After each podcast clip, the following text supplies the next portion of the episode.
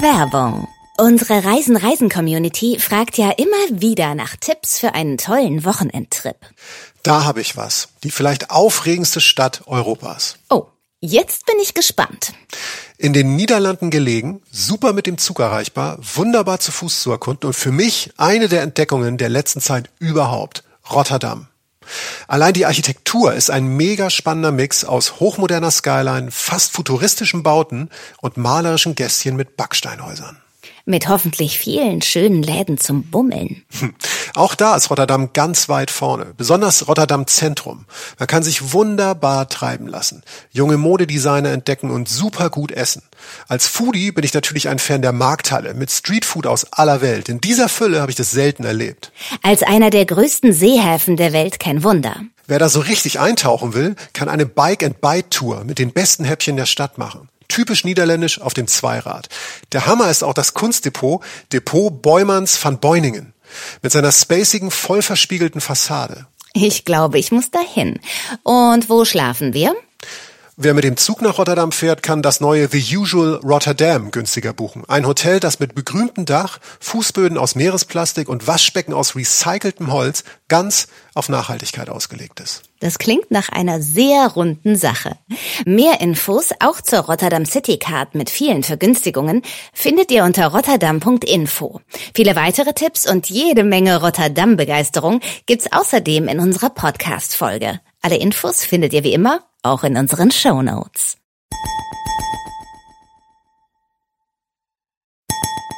Reisen, Reisen. Der Podcast mit Jochen Schliemann und Michael Dietz.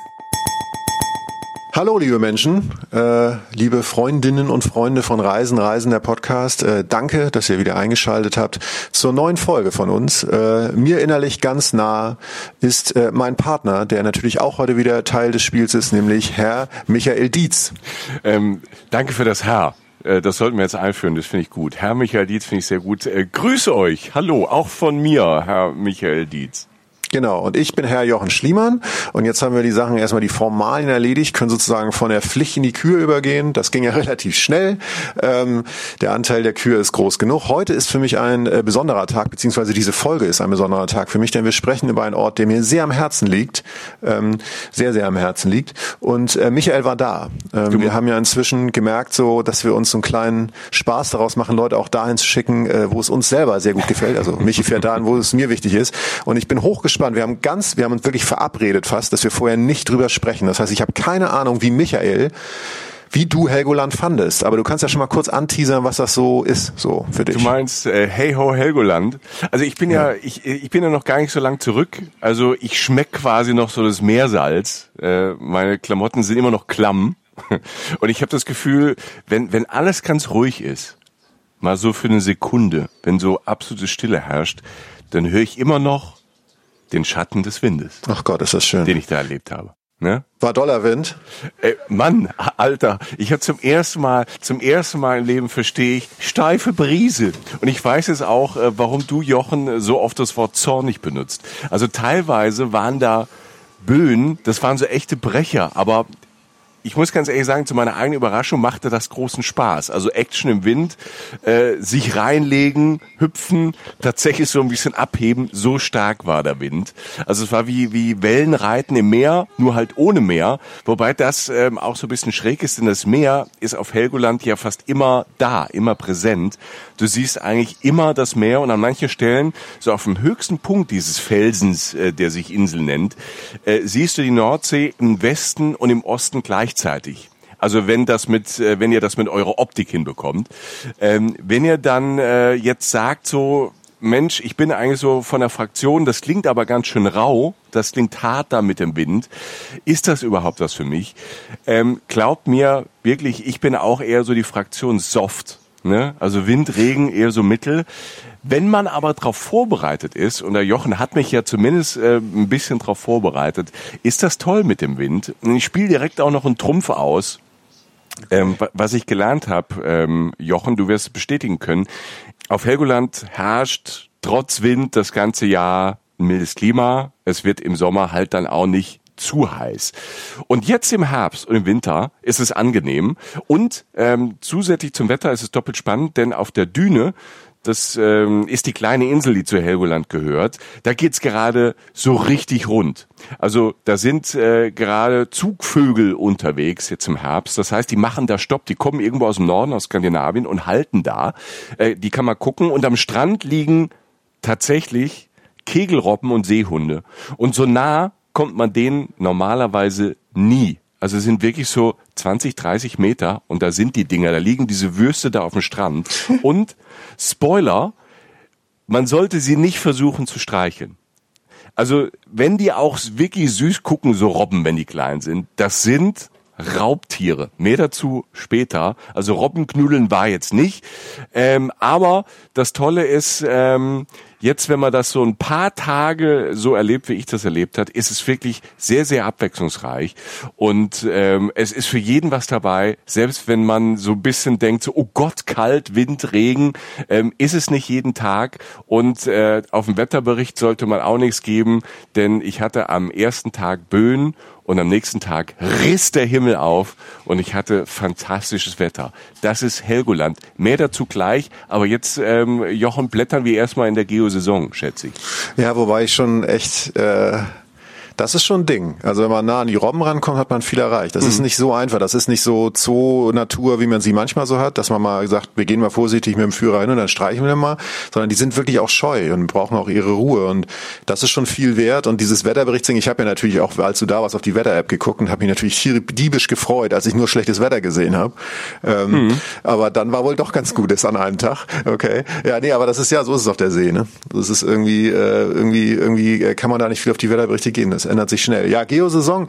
Witzigerweise habe ich ja in einer der letzten Ausgaben von Geosaison, unserem lieben Partner ähm, aus Hamburg, äh, dem Magazin, äh, habe ich auch etwas über Helgoland geschrieben. Dazu später dann auch nochmal mehr, weil das äh, wird, wird mir daher wahrscheinlich nochmal einfallen. Bei der, wenn wir da über die Exotik dieser Insel sprechen, ist es nämlich die einzige deutsche Hochseeinsel.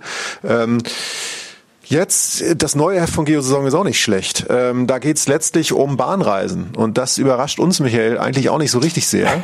ähm, nee. Denn wir haben da ja so ein bisschen mit denen auch vorher drüber gesprochen, dass wir zum Beispiel ähm, unsere letzte Folge zum Thema Bahnreisen gemacht haben. Die besten Bahnreisen, Zug Spezial, ähm, war eine super Folge, weil es halt eben nicht jetzt nur um Fahrpläne vorlesen ging, sondern die besten Anekdoten äh, wieder rausgeschmettert haben von unserer Bahngeschichte, von Afrika bis äh, Thailand und so weiter. Und ähm, um das Thema Thema Bahnfahren geht's auch, finden wir übrigens auch völlig zu Recht in der neuen Ge in der aktuellen Geosaison.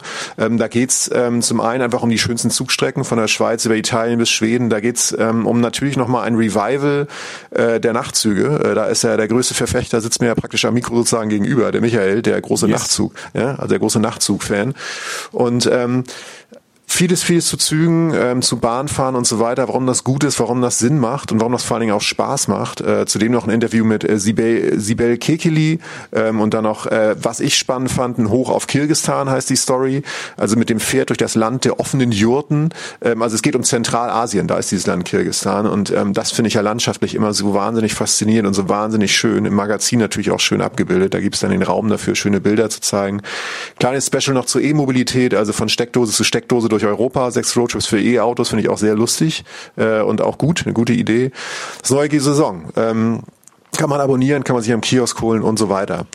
Das sei kurz gesagt. Ähm, zum anderen möchten wir äh, ganz kurz nochmal äh, euch zitieren da draußen. Ähm, wir nehmen das durchaus zur Kenntnis und freuen uns wirklich jedes Mal, wenn wir eine Nachricht von euch erhalten oder wenn ihr auf Social wenn Media... Jochen Schliemann durchaus zur Kenntnis sagt, der alte Beamte, dann äh, freut er sich innerlich sehr.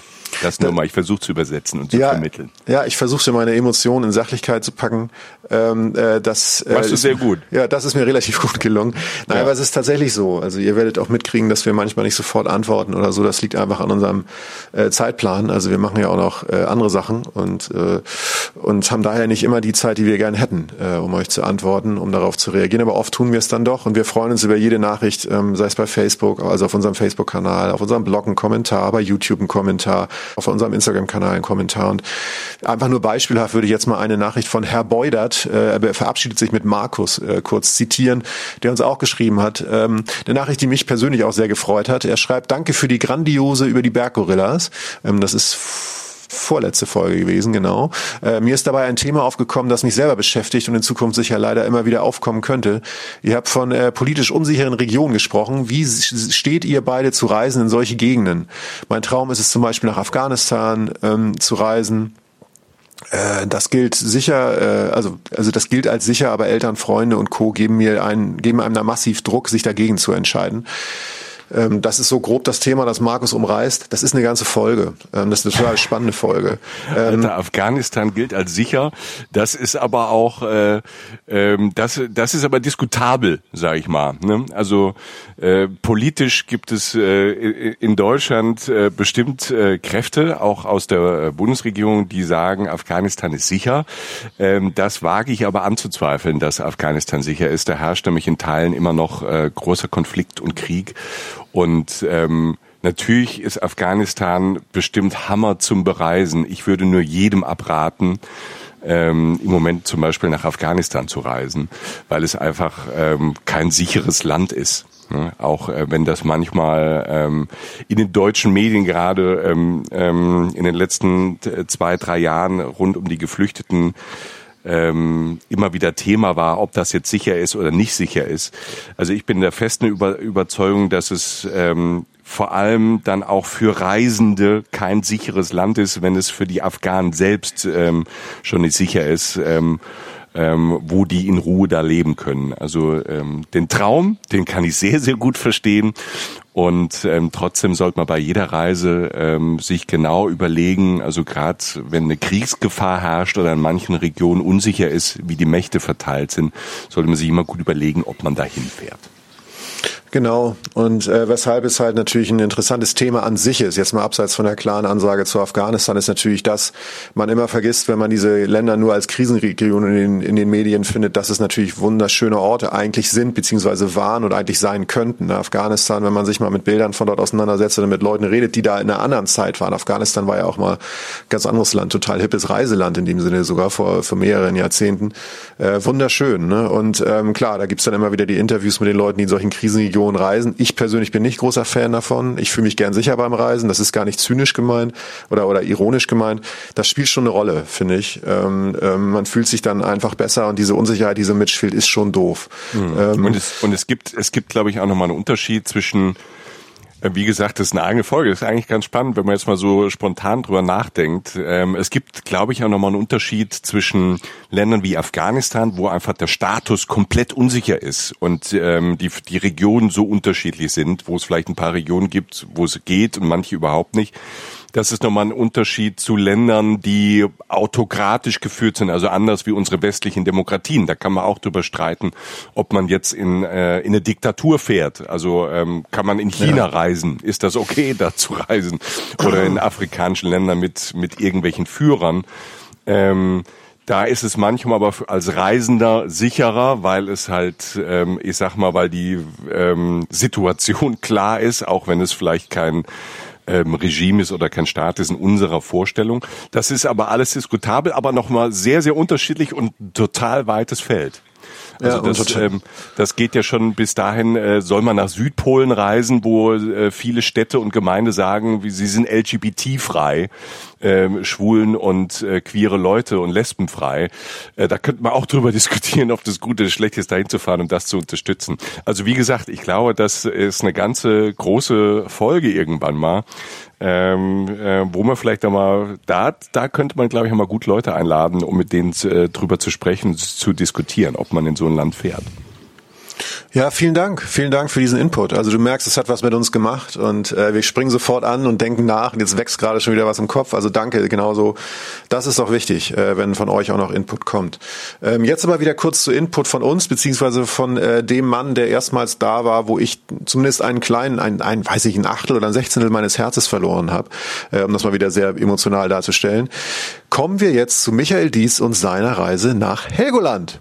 Michael, wie war's? So, geht's jetzt endlich in die Nordsee, Jochen? Ja, ähm, ja. Wir stechen in See.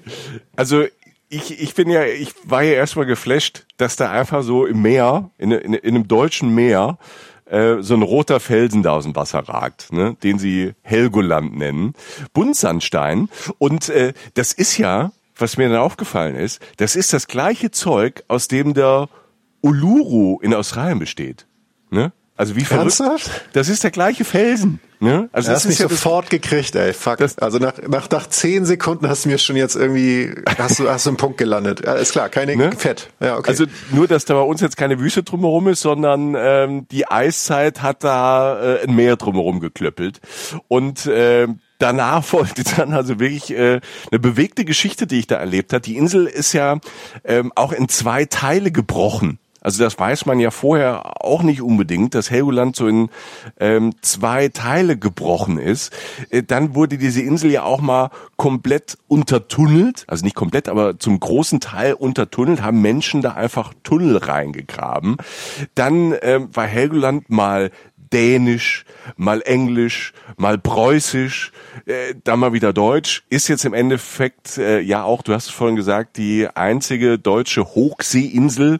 Sie wurde im Krieg, im, im Zweiten Weltkrieg mal komplett zerstört. Also komplett fast dem Erdboden gleichgemacht. Dann wurde Teile der Insel wurden dann nach dem Krieg weggesprengt dann wieder einzigartig aufgebaut.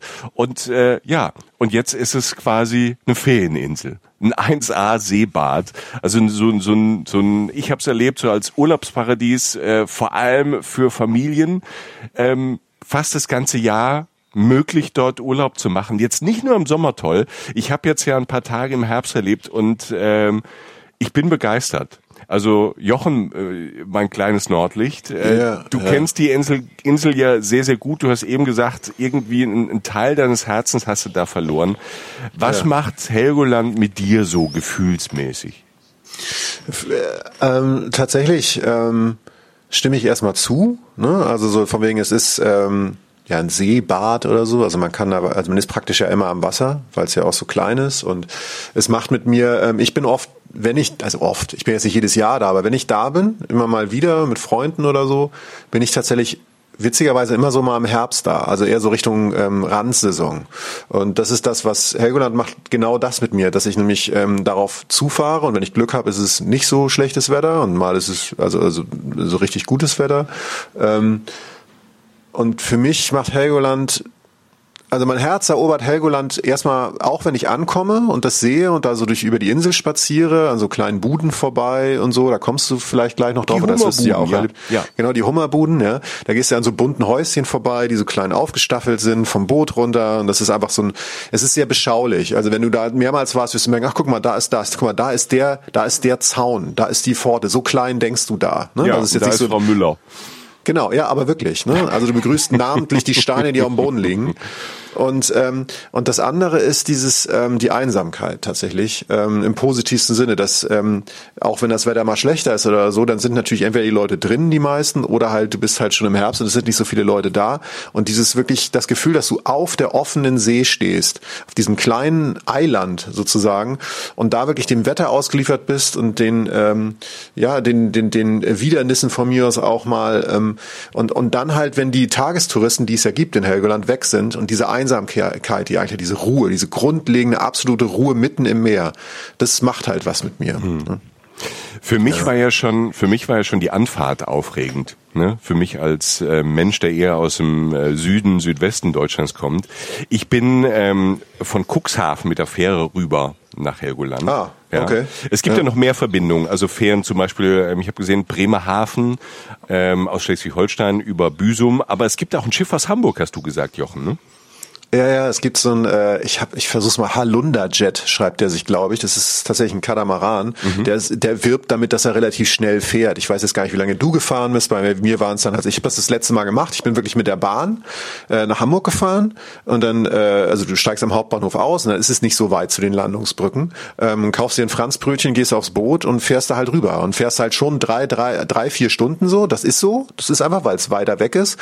Aber die Fahrt ist halt ein Geschenk, ne? weil du halt durch die Elbe fährst, an Blankenese vorbei, am berühmten Treppenviertel, an wunderschönen Grundstücken, die Elbe, dann die Elbe, die Elbe-Uferregion, dann hast du einen Halt in Cuxhaven, fährst an den großen Kränen teilweise vorbei, die wirklich nach Hamburg fahren. Also es ist, ich kann die Fahrt von Hamburg aus äh, einfach nur empfehlen. Entweder man ist sowieso in Hamburg mhm. und äh, kann dann mal so ein, zwei Tage dahin. Ich, ich rate dazu zu übernachten, wenn es geht. Das ist viel wert auf Helgoland, also gerade in der Off-Season, also in der, in der Nebensaison.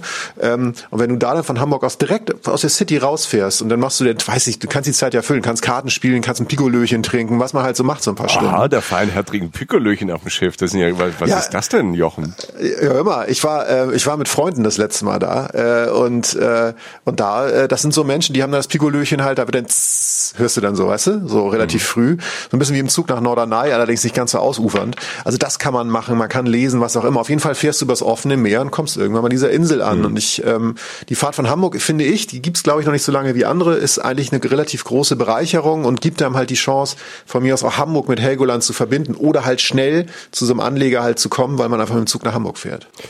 Ja, ich war auf der MS Helgoland, also ich bin von Cuxhaven da gefahren und ähm, das war auch, das, das war toll, weil du sitzt ähm, ähm, auf diesem, das ist ein Fährschiff, also es dauert zwei Stunden, so ähm, je, je nach Wellengang, ähm, mal ein bisschen äh, ja. schneller, mal ein bisschen langsamer, aber ich fand das schon wirklich, die Anreise sitzt da auch so äh, an so großen Panoramafenstern, äh, trinkst dir einen Kaffee, Ne? Der eine oder andere äh, ballert sich ja ein Pikolöchen rein. Ne? Also, Nicht wahr? Ja, ja. Und äh, du guckst halt Himmel und Meer.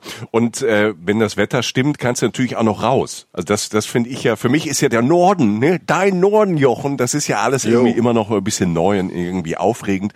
Und wenn du dann oben an Deck bist ähm, und kannst dort Schiffe gucken und die Nordsee ist halt anders wie wie die Meere, die ich sonst so kenne, wo ne, Mittelmeer oder so ist alles ja kein Vergleich. Also die Nordsee nee. ist schon irgendwie so sehr eigen und ähm, du kannst dich vor allem dann, was meine ich mit sehr eigen, so irgendwie schon mal so ein bisschen in diesen Wind reinfühlen. Ne? Also das hat dich begleitet, das Thema. Ja, das Thema Wind ist ähm, begleitet uns heute die ganze Zeit. Ich fand das toll. Ich bin ähm, ähm, ich bin zum Glück sehr magenfest. Ne? Deshalb haben äh, mir ja, auch die ja, Wellen vor ja. Helgoland jetzt nichts ausgemacht. Wenn man da empfindlich ist, durchhalten, es dauert nicht lang und nehmt euch für den Notfall, also nicht mehr auf Deck, sondern wenn ihr dann unten im Schiff seid, nehmt euch so eine Spucktüte. Ne? Und die liegen da. Geiler Tipp übrigens, Weltklasse. Wenn ihr magenempfindlich seid, durchhalten. Ja, durchhalten. so, das sagt durchhalten. der Arzt. Herrlich. Sagt Dr. Ja. Dietz. Dr. Dietz sagt einfach, durchhalten. Stellt euch nicht so an. Ja, ballen Sie mal die Zähne zusammen, machen Sie so ein Mobilar drauf, das Bein wächst wieder ran. Nein. Dann wird's schon. Aber es ist so, ja. ich habe mal so, ich habe tatsächlich mal auf so einem Boot, äh, das war woanders, hast du das mal gemacht? Ich habe mal so ähm, diese Pillen genommen gegen Seekrankheit. Nee, ich bin hier äh, magenfest. Ja, ich habe das mal auf Galapagos gemacht, weil wir da mit so einem kleinen ja. Boot irgendwie zwischen wirklich auf dem Pazifik rumgeschimmert sind. Die helfen tatsächlich ein bisschen. Okay. Das ist tatsächlich also also um das jetzt nicht bei Mobilat auf offene Wunden zu lassen, sage ich vielleicht einfach mal zumindest mal gucken, ob sowas gibt. So ja. und durchhalten natürlich. Ja, durchhalten. Ich glaube, durchhalten ist ganz wichtig. Und ich habe auch gelernt, also wenn was passiert also wenn, ja. wenn, wenn, wenn euch das Pikolöchen halt wieder hochkommt, bleibt einfach sitzen. Es gibt auf dem Schiff dann, das so habe ich es erlebt, eine knaller Durchsage, die für 95 Prozent der Leute da auch sehr lustig war. Es ist sehr lustig, wenn ein ganzes äh, Schiff lacht. Äh, für fünf Prozent war es da nicht so lustig. Ich musste lachen, auch wenn es gemein war für die ein, für die für die Minderheit, für die fünf Prozent. Ich habe es mir dann mit dem Handy ähm, habe ich mir das in die, habe ich mir das in Notizen, das ist übrigens so eine Knaller-App, die trendet, in die Notizen dann aufgeschrieben. Ich lese das mal vor, Moment. Ich, es war so großartig. Durchsage, die Frau auf dem Schiff sagt durch, ich kann den Dialekt nicht nachmachen, aber wenn, wenn Ihnen bei diesem harten Seegang schlecht wird, nutzen Sie die überall ausliegenden Tüten. Versuchen Sie nicht, die Toiletten zu erreichen. Aus Erfahrung wissen wir, dass Sie das nicht schaffen.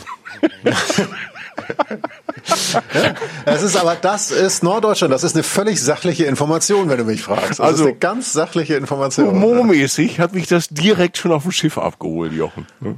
Schön, schön, stark, stark. Aber ist es nicht, aber ist es nicht dann, ähm, also ähm, schön, wenn man dann so, also es ist, es sieht schon klein aus, oder? Wenn es dann irgendwann am Horizont so erscheint, oder? Also so, so ja. es ist schon was anderes, außer jetzt so Sylt, wo du, wo du jetzt, also nichts gegen Sylt, oh Gott, beim besten Willen, nicht gegen Sylt, aber du fährst ja kurz rüber rüber. Nee, aber du siehst so die Küste, siehst du hinter dir und siehst die Küste vor dir. Ja. Und denkst du, ja geil, ich fahr jetzt, setz jetzt mal kurz rüber. Das ist was anderes. Ja, es ist, du, du fährst halt auf diesen Felsen, auf diesen kleinen roten Felsen dazu. Und ja. ähm, das fand ich schon sehr, sehr erstaunlich und das war halt auch neu. Also wie gesagt, das ist äh, ganz anders als wie wenn man äh, zu einer anderen Nordseeinsel wie zum Beispiel Sylt fährt. Und ja. dann, dann sieht es auch toll aus, aber dieser Felsen hat halt dann, dieser kleine Felsen hat dann schon was Monumentales, irgendwie was Besonderes. Wie gesagt, und ich dachte sofort an ähm, ähm, irgendwie an Australien. Also okay, wenn das, wenn, wenn das jetzt äh, nicht das Meer wäre, sondern einfach äh, roter, äh, gelber Sand drumherum, dann ähm, könnte ich auch auf dem anderen Ende, am anderen Ende der Welt sein. Und, ähm, und dann kommst du halt da an und das ist so, wie du es schon beschrieben hast, du kommst an diesem Südhafen an. Das ist so, bei mir war es so, wenn ich, als ich aus diesem Schiff dann rauskam, natürlich war ich auch draußen an Deck so ein bisschen, aber du bist dann wieder drin, bist dann dann Platz. Ähm, und dann ähm, wird dann ähm, ausgeladen, also die Leute werden dann quasi aus dem Schiff so nacheinander so quasi rausgebracht. Und ich mache das hier immer, wenn ich aus dem Zug steige, aus dem Flieger, aus dem Boot, ich atme ja immer ganz bewusst erstmal so tief ein.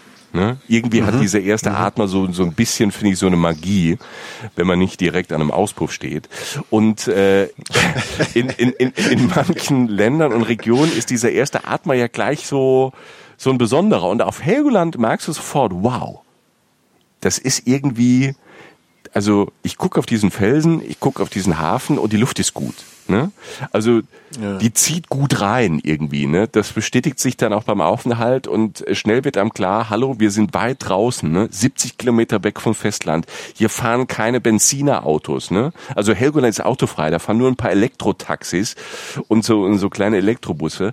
Man merkt, ähm, ähm, das ist irgendwie toll. Und äh, was mir jeder Helgoländer dann und Helgoländerin dann auch erzählt hat, ne, ähm, die Luft ist pollenarm. Ne? Also 1A für Allergiker. Das rieche ich jetzt ja. nicht beim ersten Einatmen, aber das ist so die Quintessenz. Und wenn man es ähm, an den Bronchien hat, ist man da auch gut ähm, aufgehoben. Also das, du merkst sofort, das ist eine andere Luft. Das finde ich auch. Also das ist tatsächlich. Ähm ich bin ja, wie sie es für einen Nerd gehört, auch natürlich Allergiker, ne? Klar. äh, aber nee, aber äh, das, das war mir jetzt nicht so ganz bewusst mit den Allergien, aber man merkt schon, die Luftqualität ist schon immens. Klar, ich meine, das halt, ich meine, mehr Luftaustausch geht nicht. Ne? Also da muss man jetzt nicht groß über Lüften reden, wenn man draußen ist. Ähm, das ist äh, ja, das, das, das ist schon bemerkenswert. Was ich ähm, was ich, äh, wo, wo, also ich habe dann, ähm, ich bin dann an diesem Weg lang, ne? wie gesagt, man geht dann so am Hafen lang und links reihen sich ja diese kleinen Häuschen auf. Die Hummerbuden. Genau, Hummerbuden, soweit ich das sage, da wird immer noch Essen verkauft und so, ja, ne? Und, und ja, so ein paar ja. Sachen, ein paar Souvenirs, genau. und so, das ist immer noch so, ja, okay. Crepe, Fischbrötchen, alles bei. Genau, und dann, ähm, dann kommt man ja so diesen, ich sage jetzt mal Ort rein, so, ne? Also soweit ich das erinnere. Und ich habe dann tatsächlich, also wir hatten damals einfach irgendeine Pension gemietet, äh, die, die direkt am, am Wasser war. Das klingt jetzt, äh, sag ich mal, luxuriöser als es ist. Also das war ein netter Ort, so das war ein sehr sachliches Zimmer mit einem Balkon raus und weil es halt Off-Season war, weil das halt völlig erschwinglich und ähm, dann, dann waren wir halt so ein bisschen unterwegs ähm, zu den Orten, zu denen wir vielleicht gleich auch noch kommen.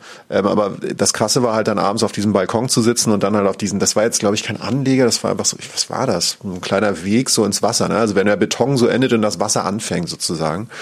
Und da haben wir dann so äh, äh, genächtigt und das ist einfach nur so als kleiner Tipp, der mir einfällt, mindestens in der Offseason oder unter der Woche. Wie gesagt, wenn man eine Woche Hamburg macht oder so, dann kann man ja auch Dienstag, Mittwoch dahin fahren, ja.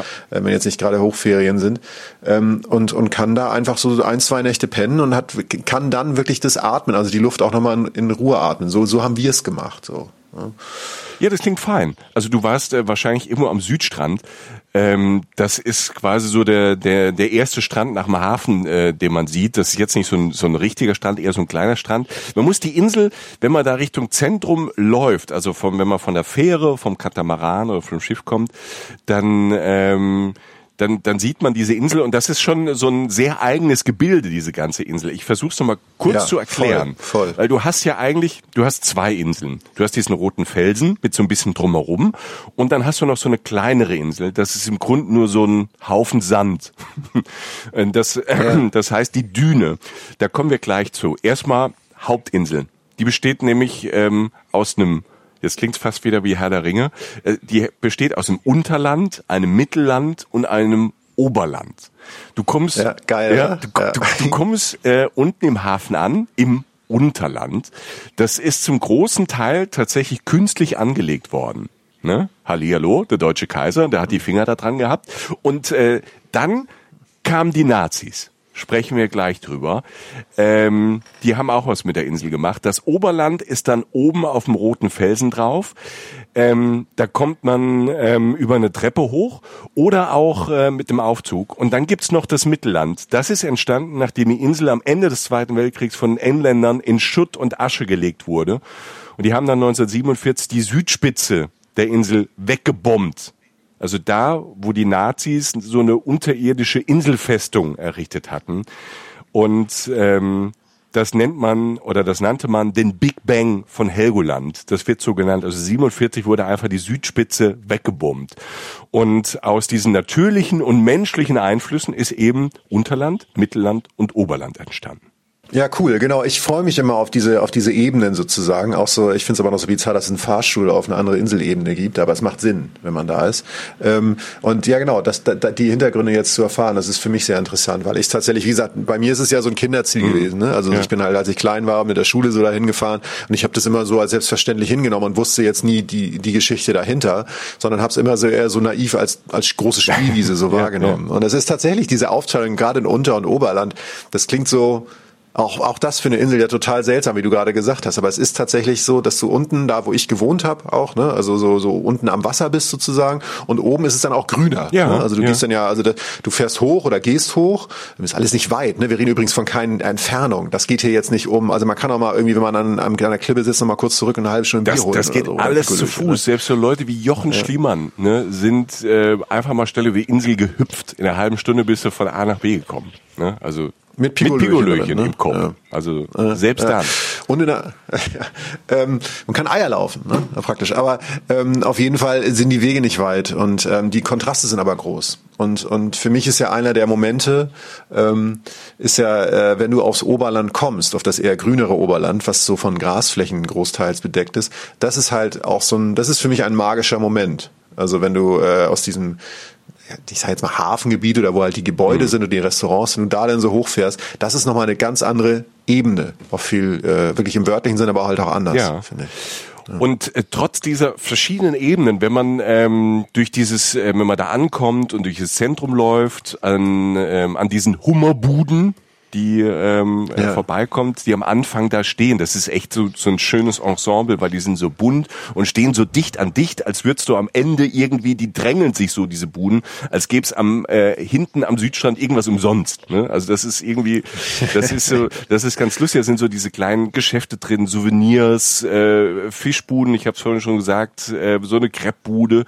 Ähm, das ist natürlich auch spannend dann für Tagestouristen, weil was ich gelernt habe, oft kommen dann, beziehungsweise jeden Tag kommen so irgendwie so um die Mittagszeit zwischen elf und zwölf halt so die Tagestouristen für drei, vier Stunden auf die Insel. Die hauen dann ähm, am Nachmittag ähm, wieder ab. Und natürlich werden, wenn du da so als Tagestourist kommst, wirst du natürlich erstmal empfangen mit, ähm, äh, mit Waren, die du ersteigern kannst, ähm, also kaufen kannst. Ähm, irgendwie, keine Ahnung, vom, vom Schnaps, weil du keine Mehrwertsteuer zahlen musst, weil das ist zollfrei da und billigen Kippen und, äh, und Parfum wird dort angeboten, aber halt natürlich auch gleich irgendwie nette Sachen zu essen. Also du kannst dir direkt, wenn du da ankommst, an diesen Hummerbuden, kannst du dir direkt halt so ein, so ein Fischbrötchen ähm, ähm, reinziehen. Wenn du an diesen an diesen Buden vorbei bist, äh, das fand ich sehr spannend, und an diesen Südstrand kommst, wo Jochen ähm, geschlafen hat das letzte Mal und ich auch übernachtet habe. Und da, da, das ist architektonisch schon ganz spannend. Da stehen so konkav, stehen so Hotels an dieser, an dieser Bucht entlang, die so nur so ganz ähm, leicht sich ähm, ähm, biegt. Man merkt so, Junge, das kann irgendwie, also wie das also alles an gerichtet ist, so die, die Gebäude und wie die aussehen, das kann kein Zufall sein. Das ist nicht wie in Köln, wo kreuz und quer ähm, gebaut wurde und das jetzt wie Krauten Rüben aussieht teilweise in manchen Ecken. Nein, da steckt Konzept hinter. Und das ist auch so, ähm, weil es ist fast alles ähm, 50er Jahre Architektur. Also fast alles ist da denkmalgeschützt. Auch die in Helgoland haben ein paar Betonsünden und da wurden ein paar, paar Sachen nochmal verändert. Aber ähm, nach der Zerstörung von Helgoland, also am Ende des Zweiten Weltkriegs, da war fast, also da stand nichts mehr. Ich habe Bilder gesehen dort, da war wirklich so, die Insel war komplett platt. Und äh, dann haben die das dann in den 50er Jahren, nachdem die Insel auch ein paar Jahre fast nicht bewohnt war, äh, komplett neu aufgebaut. Und da durchzulaufen, durch diese Gassen und Straßen hier von Unterland und Oberland zu laufen, macht total Spaß. Also wenn ihr auf Architektur steht, ist das schon mal ein absoluter Brüller. Also wie gesagt, ich habe da am, am Südstrand gewohnt. Das ähm, fand ich wie du, Jochen, auch perfekt, weil ähm, du hast einen tollen Blick aufs Meer. Ähm, das war da, da, das war super. Mich hat's dann aber direkt am ersten Tag, als ich ankam, ähm, aufs Oberland äh, gezogen. Hier auf den Fels, auf den Klippenrundweg. Also einmal rund um den Felsen rum. Und das, ähm, das habe ich dann direkt gemacht, äh, Koffer abgestellt. Ähm, es hat ähm, geregnet, es waren auch Böen.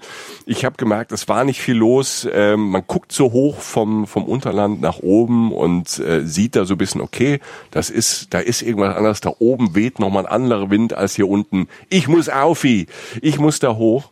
Und ähm, habe mich dick eingepackt und bin da halt hoch. Ne?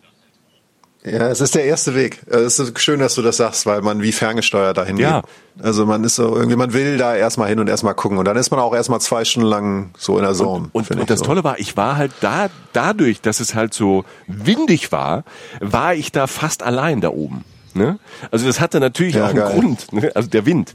Also ja, ja, aber geil. Ja. Ähm, das hat gezogen, Alter. Ne? Ich wollte mit, ich, ich wollte mit, mit, mit, mit dem Telefon ähm, so Aufnahmen machen. Ne? Ich wollte, ich wollte dir, ich wollte dir eigentlich so so eine so eine so eine Videomessage. Ne? Ne? So danke für den für den Tipp. Ne? Also weil ich sah, ich, es sah wirklich so schlimm aus, wie mir dann irgendwann der Wind und dann auch so so so der Regen ins Gesicht gepeitscht ist. Und ich habe äh, versucht zu schreien. Ähm, man hat aber auf den Aufnahmen nichts verstanden. Du hörst nur ich hätte das super ja, gefunden. Und, und, und, also, und du siehst halt so, so, so, so einen Typen, ne, der einfach, dem, dem einfach die ganze Zeit ins Gesicht geklatscht wird, ne, wie so ein Bud Spencer Film. Fum, fum, fum, nimm noch einen. Ne? Finde ich gut. Also hätte ich mir hätte ich mir gerne angesehen, auch ohne ja, Ton. Ich, also muss ich ehrlich sagen, da schick ruhig rüber ja. nächstes Mal. Also ich, ich, ich hatte Angst um mein Telefon, Alter, dass es mir aus der Hand gerissen wird. Ich habe es dann irgendwie ja. weggesteckt äh, und das Video, das das stelle ich auch online. Also das das zeige ich tatsächlich, weil ich habe das Telefon dann nicht mehr ausgekriegt. Weißt du? Weißt du, wenn du dein dein dein Smartphone nicht mehr auskriegst und dann so wegsteckst und zwischendrin so drauf guckst und in diesem Stress, in dieser Panik bist, ne? Ähm, das sieht ziemlich bescheuert aus. Und und äh, der Sound ist auch einzigartig, ne? Also dieses so, so ein Rauschen, so ein geil, Wusch, so ein Kratzen. Ähm, ne, das ist wie so ein wie so ein so, so ein Pfeifkonzert ähm, und ähm, ja, das ist ein schönes Video, aber trotzdem, wenn man sich da drauf einlässt und so mal die richtige Jacke anhat und ich war ja darauf vorbereitet und es dann da so böig ist und verspielt. Also es ist auch nicht die ganze Zeit so zornig. Also manchmal hast du wie so eine Wand, die über dich drüber geht und dann ist wie so ein Luftloch. Ähm, das ist so ganz ruhig, da wird's wieder äh, total fast windstill für so ein paar Sekunden und dann ähm, atmet, wie als würde da halt, keine Ahnung, der Windmann oder die Windfrau einatmen und so richtig einatmen und dann halt wieder alles, alles geben und mal einmal über die Insel drüber pusten und du stehst halt da mittendrin. Ähm, ähm, ne? Also man steht dann erst in so einem Vakuum und dann macht's plötzlich Boom. Und das Tolle ja. ist, wenn man sich dann so anfängt, ähm, anfängt zu sagen, das ist mir jetzt alles völlig egal, ich will einfach mich in diesen Wind reinlegen ähm, und ja. dieses Spielerische beginnt und man merkt, das ist auch gar nicht gefährlich. Nein, der, man, ich werde nicht von der Insel weggeweht, aber das Ding hat schon Wumms und das war dann toll. Also wenn du dich dann so wirklich so dann gegen den Wind stemmst und gar nichts mehr machen musst und ähm, wenn du dann so hüpfst und so ein bisschen abhebst, ne? Also mhm. Das mhm. hat richtig Spaß gemacht. Also das, das, das war wirklich toll. Und ähm, weil du dazu halt, ähm, es ist jetzt nicht nur dieser Wind, sondern auch dazu kommen noch, ähm, du hast es vorhin gesagt, es ist sehr grün da oben, ne? Und du hast dann so so Gras und äh, durch die durch den Wind wird das Gras halt auch die ganze Zeit bewegt. Also du hast dieses dieses dieses Schauspiel ähm, ist äh, für die Augen, für die Ohren, für die Haut halt toll und ähm, man ist halt ähm, auf so einem Plateau. Ne? Das ist so ein ganz großes Plateau, so 70 Meter ähm, über dem Meer. Und ähm, man geht halt diesen Klippenrundweg entlang, diese, diese Klippen entlang und ähm, schaut halt ähm, über so rote, rote Klippen und unten wütet so das Meer. Und da ist so um Helgoland mhm. ist so eine Schutzmauer rumgebaut und da klatschen halt immer so die Wellen dran. Das war toll. Und du läufst halt diesen Weg entlang, der ist schon angelegt, immer fast direkt an, ähm, an den Klippen, Richtung Lange Anna. Das ist so das äh, Wahrzeichen von Helgoland, wusste ich auch nicht. Das ist wie so ein Brandungspfeiler, ragt so wieder so ein kleiner Felsen, also ähm, diese lange Anna, so am, ähm, am Ende ähm, von Helgoland. Und dieser Blick dann, ähm, der ist wirklich einmalig. Also entlang dieses Klippenrandweges ähm, und ähm, da, da kommt dann diese lange Anna, die sieht man dann von weitem. Und vorher, kurz vorher kommt, äh, kommt dann auch dieser Lummenfelsen.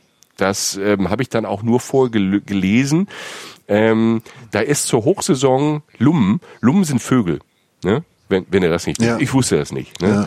Ja. Ähm, da gibt's, es gibt verschiedene Lummeln, Lummen. Ne? Und meine Lieblingslumme ist äh, die Trottellumme. Halt natürlich wegen Namen. Ne? Also Claire ja, denkt sich so einen Namen aus. Trottellummen. Ne? Die anderen ne, Also Lummen klingt ja schon irgendwie lustig für jemanden, der nicht aus dem Norden kommt, ne? Lummen. Und dann gibt's halt auch noch die Trottellummen, ne?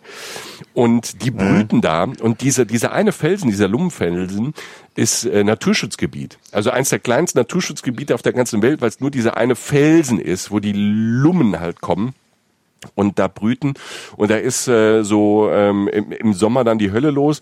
Jetzt so im Herbst war da ähm, so vogelmäßig nicht so viel los. So ein paar Lummen war noch da, aber es war halt auch so windig. Ich habe die da auch nicht gehört. Aber es ist trotzdem, äh, äh, sieht total fantastisch aus. Und dann guckst du halt ähm, ähm, auf die lange Anna von da. Und ich glaube, für, für so Hobby-Ornithologen, ne, so Vogelkundler, ist das, ähm, ist das wahrscheinlich absolutes Paradies da oben, weil du dann auch auf dem Plateau sind total viele, also nicht nur diese Lummen, diese großen, die da brüten, sondern es sind ganz viele Vögel unterwegs da auf der Insel. Also manche, wo du so richtig magst, die gehören da eigentlich nicht hin, die sind auf der Durchreise und sind halt mal kurz hier gelandet. Und denen gefällt hier dieses, äh, dieser Wind auch nicht so. Diese, ich habe so kleine Vögel gesehen, die so, Art, so eine Art Spatzenart, keine Ahnung, die sich die ganze Zeit so immer zu viert in Vierer-, Fünfer-Gruppen, wenn so eine Böe kam, so versteckt haben im, im Gras. Also das war total witzig, weißt du, die so in so hinter Grasbüschel so, ja. so saßen wie so kleine Hasen, aber es waren wie so kleine Spatzenvögel. Also da, das, ja. das war schon mal super, weil du hast halt diesen Wind, du hast diesen Felsen, du hast diese Krater im Felsen drin.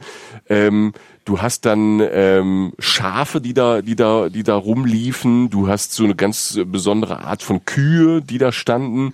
Du hast dann auf dem Rückweg so eine Schrebergartensiedlung tatsächlich. Also Schrebergartensiedlung mit Ausblick aufs Meer und auf den Strand. Hammer. Ne? Weil du guckst da von dieser Schrebergartensiedlung auf der anderen Seite von der Insel, guckst du auf den Nordstrand. Da ist dann lustigerweise ist dann, das ist auch so künstlich angelegt worden, ist unten, ähm, da ist ja so ein Fußballplatz ne, direkt am Meer, was für Leute, die hier so ein bisschen auf Fußball stehen, natürlich für mich ähm, halt Hammer war, dass du von oben aus dieser Schrebergartensiedlung raus auf diesen Nordstrand guckst und dann auf so einen Fußballplatz. Also das war erstmal ähm, Hammer. Und ähm, wenn du dann da oben guckst, baust du dir im Kopf deinen eigenen Cliffhanger ja auf. Cliffhanger fällt mir gerade ein, wenn man auf dem Felsen steht, ist Cliffhanger ähm, nicht nur was für Cineasten, sondern ähm, auch für Geologen.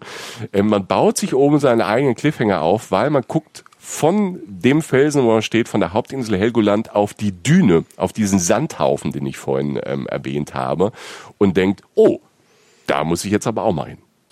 Die Düne, ja, die Düne. Aber ich, mir fallen gerade noch so ein, zwei Sachen, wo du das ist so abgefahren, weil bei mir klingeln so viele Glocken im Kopf, also aus, die, aus Erinnerungen, ja. die ich an Helgoland habe. Ich mach's mal sozusagen rückwärts, diese Schrebergärten mhm. und dieser Kontrast zu dem, was du da hattest. Für mich ist es ja immer so, für mich bedeutet Helgoland auch das große, weite Meer. Also mehr, mhm. also mehr, mehr, mehr in Deutschland ist eigentlich kaum möglich, weil es halt, wie gesagt, diese Hochseeinsel ist. Und dann stehst du ein paar Meter weiter, stehst du im Schrebergarten. Also einfach diese Dimension. Ne? Also so dieses Große und das Kleine wieder, dieses Beschauliche der Insel selbst, aber die große Natur, der du da ja praktisch ausgeliefert bist. Das ist, finde das, das kriegt mich immer wieder. Also so kleinere Orte, die, bei denen du jeden Zaunfall kennst und aber dann halt auch die große weite Welt davor. Und ähm, du hast es ja gerade mit dem Wind geschildert. Wir, ich und ein Freund schreien immer so trutz blanker Hans, wenn wir, Bitte ähm, was? wenn wir trutz blanker Hans schreien wir immer, mhm. wenn wir, ähm, wenn wir im Wind stehen. Trutz blanker Hans! Das ist so ein ganz ur uralter norddeutscher ähm, Ausspruch. Das ist eigentlich eine Ballade vom Typen, der heißt Detlef von Lillenkron. Ja, den Namen habe ich jetzt auch abgelesen. Ähm, jetzt hat's geklingelt. Okay. Lassen wir einfach mal laufen. Ich mach mal kurz auf, ja? Ja. Die, die, die, die, die. Ist die Pausenmusik im äh, Reisen, Reisen, der Podcast. Wir lernen jetzt Jochens Hund kennen.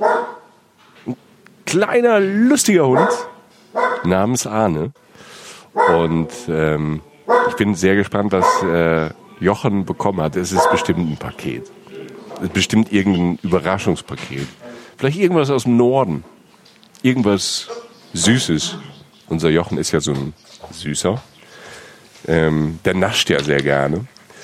Hallo. Und ähm, wahrscheinlich war es ein Päckchen. Ich bin, bin, bin sehr gespannt, was es jetzt ist. du hast es. Du, du, du, Ich, ich, wir, haben, wir, haben, wir haben einfach dem Hund zugehört, äh, haben zugehört, wie du zur Tür gelaufen bist. Ich habe vermutet, und wir alle haben jetzt einfach vermutet, äh, du hast ein Päckchen bekommen. Ich Wahrscheinlich, dich. wahrscheinlich irgend so, eine, so, eine, so, so ein Päckchen aus dem Norden, vielleicht von zu Hause, von der Mutti, irgendwas mit was Süßem drin, oder ist das jetzt alles Ja. zu romantisch? Nee, die, eine Kiste Pigolo. äh, äh, nee, Arne, mein Dackel, ist dann immer, er will mich immer beschützen vom Postmann, man kennt das Spiel ja. Und Arne ist natürlich hochgradig gefährlich. Arne hat noch fünf Zähne, ist zwölf Jahre alt, aber ist eine andere Geschichte. Ja. Aber was kam denn jetzt? Was, was kam denn an? Das wollen wir jetzt natürlich wissen. Ich glaube, das war echt ein Paket für meine Freundin, das weiß ich gerade nicht. nicht da sind Schuhe dich? drauf. Nicht nee, nee, dich? tatsächlich nicht. Bisschen nee, tut mir leid. Bisschen enttäuschend für uns alle. Aber jetzt, jetzt, Ähm. jetzt kennen wir Arne. Das ist gut. Aber gut, die Konstante in meinem Leben ist, dass ich euch enttäusche. Von daher ist ja alles in Ordnung. Deshalb lieber Nein, nicht so, ja.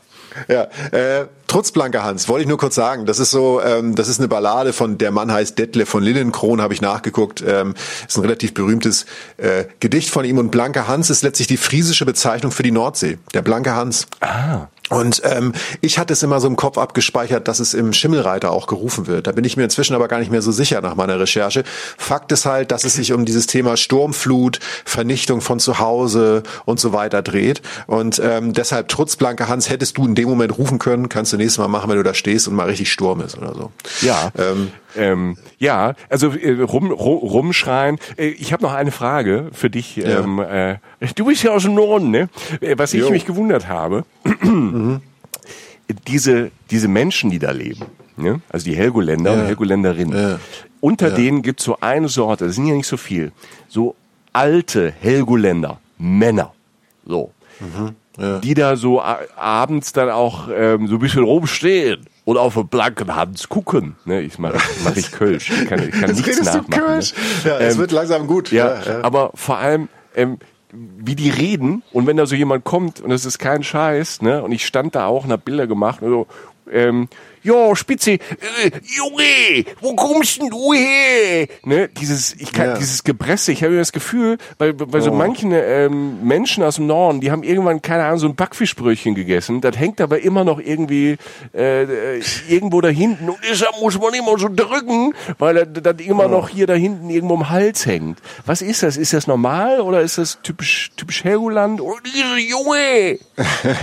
Nee, das ist äh, tatsächlich durch Studien belegt, das sind Backfischbrötchen. Ja. Die hängen Auf den Stimmbändern hinten noch. Wenn du mehr als drei isst am Tag, äh, dann bleibt das dritte hängen. Nee, ich weiß nicht, aber nein, nein, die Norddeutschen sind halt, die, die sind halt da, die gucken sich die Sache an, die bleiben sitzen und oder bleiben stehen und gucken und wenn sie Bock haben, sprechen sie mal. Und du sitzt wahrscheinlich. Und, weißt du, dieses, keine Ahnung, das, es dauert auch ist wie so sprechen in Zeitlupe manchmal. Also so, so Jo, Mignon, paar- ne? Wollen wir mal, wollen wir mal gucken, ne? Ja, aber das Wollen war ja, das war ja viel zu schnell. Und das halt noch in, so. in, in, einem, in einem Achtel der Geschwindigkeit. Jo! Also der, Ja, mit deiner großstädtischen Taktung kommst du da nicht weiter. Die Leute haben halt Zeit. Ja. ne? Also da, da, die können ja keinen Bus verpassen. Nee. Also das ist ja nun irgendwie schwierig möglich. weil ne? halt kein Bus fährt. Aber ja, eben. Und die warten schon lange. Alter. Das ist, die fahren wirklich schon lange und gucken halt, oh, blauen Hund.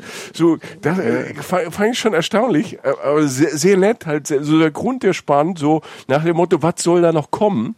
Ähm, ähm, ja, aber jetzt weiß ich, blanke Hans und so, ich äh, verstehe das, das hat Hans, auch genau. alles viel mit der Sprache da zu tun. Genau, trotz Blanker Hans, der Blanke Hans ist die Nordsee, wenn sie rau ist und er hat schon viel Böses angerichtet und das denkt man an. Das andere, was mir eingefallen ist, wenn der Blanke Hans mal wieder wütet ähm, in diesem Oberland, ähm, Da ist ja, wie gesagt, viel, viel Grün, äh, viel Rasen auch oder Gräser zumindest, manchmal auch ein paar Schafe und es ist ja auch so ein bisschen gewählt. Ne? Also es ist ja so ein bisschen so eine, so eine wellige Oberfläche. Du gehst auf diesem Weg, aber drumherum sind halt so leicht minimal hügelige Grasflächen, mhm. so, die du manchmal durchkreuzt. Und äh, was man ähm, was ich nicht genau weiß, ob man das darf. Ich habe es irgendwann mal als Kind gemacht, was ein Traum war, weil es relativ windig war, aber halt so ein klassisches wechselhaftes Wetter, also mal bewölkt, mal sonnig und so weiter. Ähm, habe ich mich in eine so eine solche coolen reingelegt, abseits vom Weg, und habe nach oben geguckt und habe dadurch in diesem grünen Gras gelegen und habe ähm, der Wind war weg weil du natürlich windgeschützt liegt, in einer, in einer mhm. kleinen Erdmulde sozusagen. Da wo auch diese, siehst nur noch diese kleinen Vögel sich auch in diese Mulden gesetzt haben. Da war auch der Jochen drin. Süß. Genau, und das ist, das ist, das ist Windstill. Und das ist das Schöne am Wind ist ja eine der schönen Seiten am dollen Wind ist ja, wenn du ihn dann gerade kurz mal nicht hast, wie still es auf einmal wird. Und dann guckst du, liegst du auf dem Rücken, guckst nach oben und siehst halt den blauen Himmel, eine weiße Wolke, eine dunklere Wolke, mal kommt die Sonne durch, sticht dich kurz ins Auge. Und ähm, diese, dieser Kontrast von diesem ganzen Windigen, von dem wir jetzt gesprochen haben, zu dieser ganz, zu diesem ganz stillen Moment, den du nur hast, wenn du dich flach auf den Rücken legst.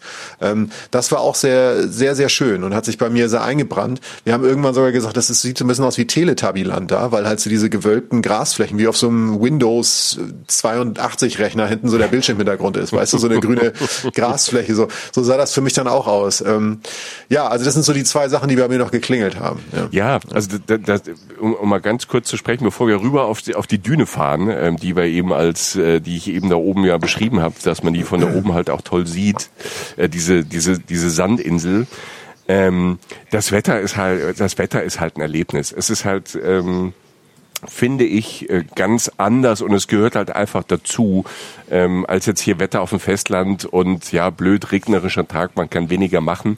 Das zählt für Helgoland irgendwie nicht war für mich, ist für mich so das Gefühl, weil ähm, gerade an dem Tag, als ich da halt ankam und es wirklich zornig war, ähm, ja. das war halt so besonders. Es hat besonders Spaß gemacht und es gehört halt zur Insel auch dazu.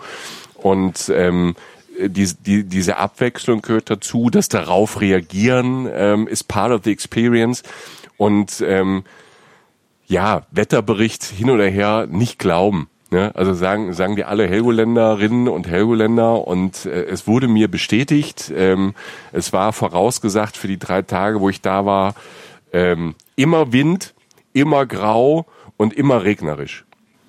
Und ähm, klingt fett. Ja, ja, da dachte ich, wunderbar, danke Jochen, dass du mich hingeschickt hast, um deine Heimat kennenzulernen. Äh, ja, gerne. Ich, ich habe dich auch lieb. Und ähm, während ich mich da ähm, reingefühlt habe und schon äh, damit abgefunden habe, dass das jetzt äh, drei Tage stürmig und regnerisch ist, riss quasi spät abends an diesem ersten Abend plötzlich der Himmel auf.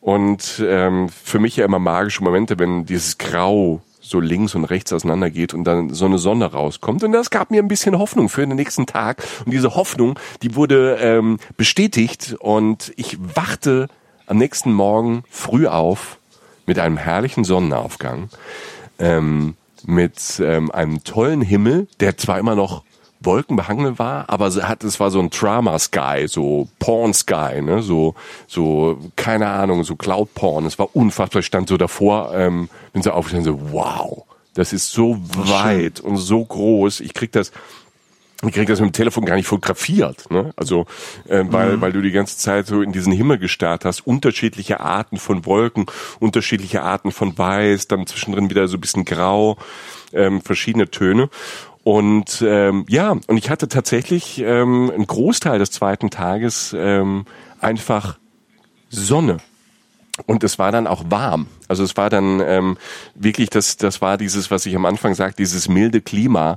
Wenn äh, dann dieser, dieser, dieser Wind nicht kommt, äh, wurde es dann mild und schön und ähm, ich äh, war perfekt dann nach einem Frühstück perfekt gestärkt, ähm, um aus meinem Hotel ähm, rüber zur Düne zu fahren. Also diese Sandinsel. Und man muss so sagen, du hast ja vorhin gesagt, dieser, der Planke Hans, ne? Der Planke Hans ist das Meer. Ja. Der, Blank, ja. der hat schon viele angestellt. Ne? Und die Düne ist auch entstanden durch eine Sturmflut. Und ähm, das war so 1720. Die erzählen natürlich gerne Geschichte, dass es die Silvesternacht war, 1720, 21. So äh, wissenschaftlich jetzt bewiesen ist das nicht, dass es genau diese Nacht war. Aber es klingt natürlich geiler. Irgendwie Mitternacht kommt die Sturmflut und ähm, reißt diese Insel auseinander. Ne? Ähm, da muss man sagen, da war aber nicht der blanke Hans alleine dran schuld, sondern die Helgoländerinnen und Helgoländer schon selbst mit dran schuld. Die haben nämlich da den Muschelkalk über Jahre abgebaut. Also du hast diesen roten Felsen, diesen Buntsandstein und äh, drüber ist halt über Jahrmillionen Jahre halt äh, ne, Muschelkalk gewesen und der hat sich da abgelagert und den haben die abgebaut. Das geht einfach abzubauen und aus dem Material kannst du dann wieder schön andere Sachen bauen, ne, zum Beispiel auch Häuser. Und sie haben die so lange abgebaut, bis halt ähm, das Meer genug Kraft hatte, mit, einem, mit einer Sturmflut diese Insel halt zu entzweien. Und da vor 300 Jahren hatte man jetzt noch nicht so die Idee zu sagen, okay, wir bauen das wieder auf oder bauen eine Brücke, sondern war das halt so. Und ähm, über die Jahrzehnte und Jahrhunderte hat sich halt das immer weiter abgebaut. Und jetzt fährt da halt immer so eine Dünenfähre, also alle halbe Stunde. Das ist ja auch nicht weit, ne? Fährt halt diesen kleinen Hops eine Fähre rüber vom Festland Helgoland rüber auf die Düne. Die Fahrt, ähm, die Fahrt ist, äh, war jetzt relativ unspektakulär, weil es halt so ein kurzer Hüpfer ist, aber dann drüben die Düne, die ist wirklich spektakulär. Also da muss man wirklich sagen, wer ähm, erstmal Natur mag und Strände mag, da drüben ist einer der schönsten Strände Deutschlands.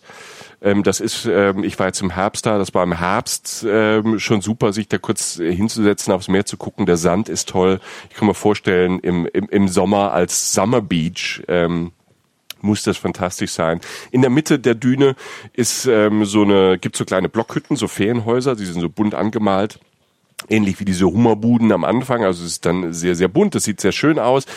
Ähm, da muss ich sagen, so ein bisschen leider ist da auch ein kleiner Flughafen ähm, auf der Düne für so kleine Flugzeuge. Ne? Also da stimmt, ja, die haben Flughafen. Da stimmt, ist so ein ja. kleiner Flughafen, also für kleine Flugzeuge. Ähm, da war jetzt im Herbst nicht so viel los. Da sind so zwei, drei geflogen. Das ähm, stört jetzt nicht so. Ich weiß jetzt nicht, wie es ähm, im Sommer ist, wenn da so die ganzen Privatflieger da landen. Und ähm, ja, das hat jetzt nicht so groß gestört, ähm, weil sonst drumherum ist es halt, ist die Düne halt wirklich so eine große Düne. Du hast diesen Strand und ähm, hast diesen überall diesen Sandboden und äh, zwischendrin halt Natur, kleine Seen, ähm, Sanddorn wächst dort und und Büsche und ähm, und äh, ja vers verschiedene ja Vegetationszonen in dem Sinn so so ein bisschen. Also du hast diese Süßwasserteiche, du hast äh, wieder diese diese diese Rausee, dieses Meer und vor allem hast du halt, was jetzt im Herbst toll war, diese Kegelrobben und die Seehunde. Und du läufst dann von diesem, diesem Anleger direkt auf, ähm, quasi fast direkt auf den Strand und dann plötzlich erstmal ne, weil die so grau sind und so gesprenkelt sind, ähm, das, das Fell. Erstmal habe ich diese Kegelrobben gar nicht gesehen. Ich bin da gelaufen. Ich war mit dem Ranger unterwegs. Das ist ja ein Naturschutzgebiet zum Großteil außer Flughafen.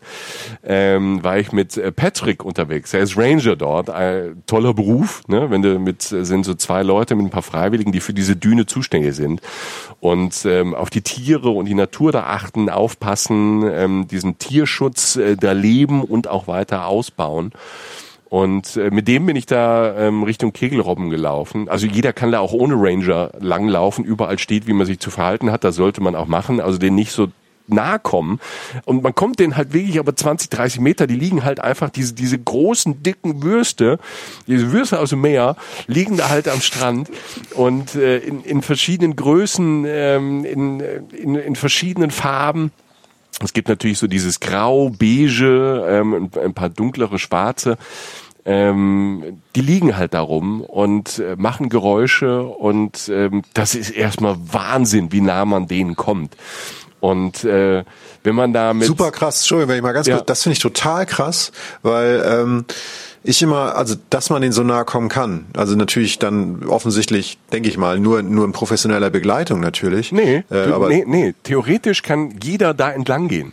Also sie liegen da im Herbst wirklich ähm, am Strand und ähm, du läufst an denen vorbei. Du sollst halt Supergeil. 30 Meter Abstand halten und ähm, das sollst du halt auch wirklich, weil ähm, diese Robben, diese Kegelrobben, das sind Raubtiere. Ne? Ähm, also mein Ranger Patrick, äh, super Typ, ähm, den kann man auch kennenlernen. Also wenn ich würde sogar so eine Tour mit so einem Ranger empfehlen, muss aber gar nicht sein. Ich würde das aber machen. Man kann irgendwie bei bei Tourismus Helgoland, bei der Touristeninformation, ruft dort an und sagt, ihr würdet gerne mit Patrick eine Tour machen über die Düne. Dann ähm, gehe ich davon aus, dass die das für euch organisieren. Und Patrick kann ich nur empfehlen, Riesentyp. Wir hatten echt Spaß die ein zwei Stunden, als wir unterwegs waren. Aber du kannst auch allein dort einfach hin und im Herbst und im Winter liegen da halt diese Kegelrobben. Die Weibchen sind hochschwanger und ähm, dann Richtung Dezember kriegen die halt auch ihre Kinder, dann machen die den Strand an, zu, zu, an, an vielen Stellen dann auch zu, ne, weil die halt dann quasi werfen und mhm, dann ja. kann es halt dann auch dann gef richtig gefährlich werden. Ähm, weil da natürlich äh, bei allen die Hormone hochgehen, also bei bei den bei den äh, Weibchen, äh, weil die natürlich ihre ihre Kinder schützen und die und die Jungs, die Kegelrobben Jungs, habe ich gelernt, die sind schon wieder spitz wie Nachbars Lumpi, die wollen direkt ähm, wieder ran ähm, und ähm, da ist dann äh, großer Aufruhr am Strand, kann man aber super auch beobachten, dann von ein bisschen weiter weg, äh, von oben von der Düne, da gibt's dann auch äh, genug Aussichtsplattformen und und Stellen, wo man sich das angucken kann. Aber jetzt im Herbst, wo die die schwanger sind, kannst du da auch einfach vorbeilaufen. Ne? Du sollst dich Krass. an Regeln halten. Natürlich wird, äh, sind die Ranger und ein paar Freiwillige immer so ein bisschen auch unterwegs und gucken, dass ähm, niemand versucht halt ein Selfie zu machen mit so einem ähm, mit so einem Robbenbullen, der 300 Kilo hat. Der macht 20 km/h am Strand. Das ist ein Raubtier. Das ist wirklich gefährlich. Ne? Also die greifen dich nicht proaktiv an. Wenn du da aber versuchst, hier irgendwie ein lustiges Selfie zu machen und bei Instagram noch einen irgendwie lustigen Filter, einen Brillenfilter mit der Robbe zu machen, ähm, dann könnte es schon gefährlich werden, weil ähm, die haben auch so ein Raubtiergebiss, die beißen dir den Unterschenkel ab. Ne? Also ich sehe gerade halt, wie du in deiner, weiß nicht, roten Mehrzweckjacke dann irgendwie über den Strand jagst und hinter dir so eine Kegelrobbe lang gejagt kommt ja. und dich verfolgt. Ja. Gerade wollte ich noch überlegen, wie, wie, wie, wie bewegen die sich fort, aber der Name lässt vermuten, dass sie wahrscheinlich robben. Ne? Ja. Ja, ja, ja. Die Robben. Und ähm, Genau. Und die robben verdammt schnell. Die sind wendiger, als man denkt. Also diese, diese, diese, diese Kegelrobben. Und dann gibt's noch die Seehunde. Ähm, ich habe dann auch gelernt, die, die Unterschiede, Seehunde haben ein bisschen anderen Kopf, die sind ein bisschen kleiner.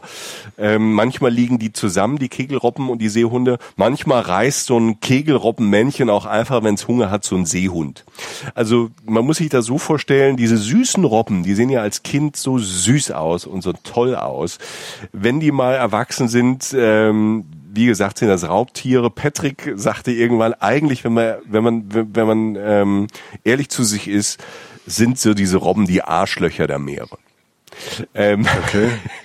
also, Wusste, ja. weil die wirklich, also das ist bei Delfinen ja offenbar auch so, ne? Also dann äh, Kannibalismus ist normal, ähm, Vergewaltigung und alles Mögliche. Also ähm, lest euch da mal ein, ne? Ähm, es ist nicht alles süß, was süß aussieht. Also ich war auch, ich musste manchmal halt auch irgendwie lachen, ähm, weil man halt so geblendet ist von so einem von so einem knuffeligen Fell und diesen Augen da.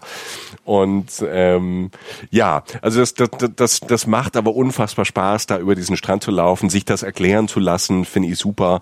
Und und ähm, ja, und dann gibt's, haben sie jetzt auch so neu so ein Stück ähm, Strand auch so ein bisschen abgesperrt, ähm, um den so eine Renaturierung, ne, um zu gucken, was dann ein, zwei Jahren mit dem Strand passiert, dass dann auch ähm, die Natur sich den zurückholen kann. Und ähm, ja, also das ist toll, vor allem wenn, wenn ihr mit Kindern unterwegs seid, also Familienurlaub, perfekt, ne? Weil du hast dann, du hast die ähm, du hast Strand, du hast Tiere im Innern, hast du diese ganzen, die ganzen Vögel. Ähm, du, ne, wir sind da vorbeigelaufen an diesen Sanddornbüchen, Büschen und dann ist da auf einmal ein Fischreiher in diesem Teich. Also du weißt gar nicht, wo du hingucken sollst. Ne? Also die Düne ähm, war so mit ähm, mein Highlight, weil viel gelernt. Ähm, ich habe Seehunde gesehen, äh, Robben gesehen, äh, Vögel gesehen. Ähm, das ist toll. Und ich glaube, dass es ähm, gerade für Familien, wenn man da halt ähm, in diesen Blockhütten, das macht, glaube ich, auch so touristisch halt dann total Spaß. Und dann gehst du, fährst du halt mit der mit der Dünenfähre halt rüber auf, aufs Festland, holst Brötchen und kaufst da irgendwie im kleinen Supermarkt irgendwo ein und äh, fährst dann wieder zurück und machst dir da halt irgendwie einen schönen Tag.